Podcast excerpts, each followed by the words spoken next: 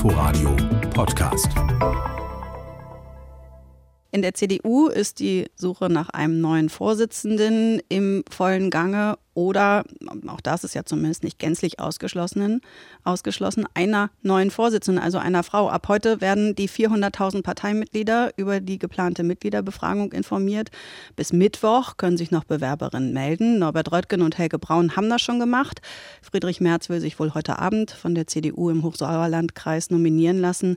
Ja, aber Frauen, Bislang keine. Silvia Breer ist stellvertretende Bundesvorsitzende der CDU, war im Zukunftsteam des Kanzlerkandidaten Armin Laschet und ist jetzt bei mir am Telefon. Guten Morgen, Frau Breer. Guten Morgen, moin, Frau Naht. Funktioniert äh, die Modernisierung der CDU, die jetzt von so vielen gefordert wird, dass sie jünger und auch weiblicher wird, funktioniert das mit einem Mann aus Nordrhein-Westfalen an der Spitze? Also die äh, Modernisierung und auch die Neuaufstellung der CDU funktioniert sicherlich mit einem Mann an der Spitze, aber sie besteht nicht nur aus einem Mann an der Spitze und insofern ist es ganz wichtig, dass im Team der Führung am Ende nach dem neuen, also nach dem Parteitag im Januar, dann tatsächlich auch Frauen ähm, deutlich präsent sind. Hm, sie haben sich ja schon äh, für eine Doppelspitze ausgesprochen oder zumindest gesagt, dass Sie sich das vorstellen können, aber damit dringen Sie irgendwie nicht durch, ne? Also ich bin tatsächlich ähm, diesem Thema gegenüber sehr offen, weil es einfach Vorteile hat, weil es auch ähm, einfach charmant ist, weil es, wenn man wirklich als Team zusammenarbeitet, in der Spitze überhaupt kein Problem ist, ähm, allerdings wird das in unserer Partei ähm, noch nicht in der Breite getragen. Aber ich finde es richtig, dass wir darüber diskutieren, dass ähm, es eben nicht so eine One-Man-Show, One-Woman-Show sein muss, sondern dass man als Team eine Partei führen kann. Hm, wird äh, nicht so getragen in der Breite, sagen Sie. Karl-Josef Laumann, der Sozialminister in Nordrhein-Westfalen, hat auch schon gesagt, nee, sieht er nicht, passt nicht zur CDU. Und vor allem hat er auch gesagt, er sieht da im Moment auch gar keine Frau, die das Potenzial habe, die CDU zu führen. Äh, was sagen Sie? Gibt es keine Frau, die das Potenzial hätte?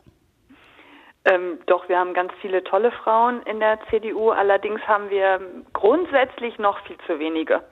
Und ich glaube, diese strukturelle, dieser strukturelle Mangel, der wirkt sich am Ende ähm, auch aktuell aus, dass wir nach der Zeit von Angela Merkel, Annegret Kramp-Karrenbauer, auch Ursula von der Leyen, unsere starken Führungsfrauen ähm, tatsächlich auch einfach so, ein, so, eine, ja, so eine Delle haben, wo jetzt keine da wieder steht und sagt, ich möchte Parteivorsitzende werden. Ähm, aber danach sind eine Reihe toller Kolleginnen, ähm, die auch mitspielen wollen, die tatsächlich auch mitgestalten wollen in unserer Partei. Und ich äh, bin mir sicher, dass wir das auch wiedersehen werden nach dem Parteitag. Aber also woher kommt diese Delle? Rita Süßmuth zum Beispiel hat gerade noch mal aktiv aufgefordert, dass Frauen äh, sich da für die Kandidatur melden soll, weil man eben nicht nur einfach für Parität kämpfen kann, sondern dann auch mal den Hut in den Ring werfen muss. Warum traut sich das keiner? Ja, wir sind halt tatsächlich, wenn wir mal so auf, auf diese Mittel, auf diesen Mittelbau oder in unsere ähm, in unsere Nachwuchsrunde schauen, noch nicht so sehr viele Frauen, die tatsächlich auch sagen, so wir können das jetzt oder wir würden das machen.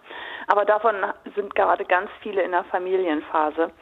Und Parteivorsitzende in der CDU, das machst du nicht so nebenbei, sondern das ist ein 24-7-Job und ähm, das lässt sich nicht immer mit Familie vereinbaren.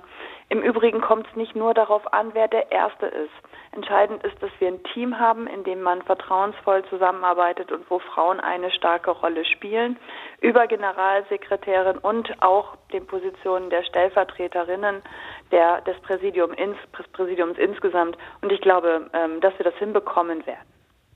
Die Grünen haben mit Annalena Baerbock eine Parteivorsitzende, die zwei Kinder hat. Warum ist das in der CDU nicht möglich, wenn Sie sagen, es, es funktioniert nicht mit Familie? Na, es ist immer eine persönliche Entscheidung für jeden Einzelnen. Es funktioniert wahrscheinlich für viele. Ähm, wer in Berlin wohnt oder direkt im Speckgürtel von Berlin, ähm, für den fällt es natürlich auch noch deutlich leichter, als wenn man einfach ähm, aus einer ganz anderen Ecke der Bundesrepublik kommt.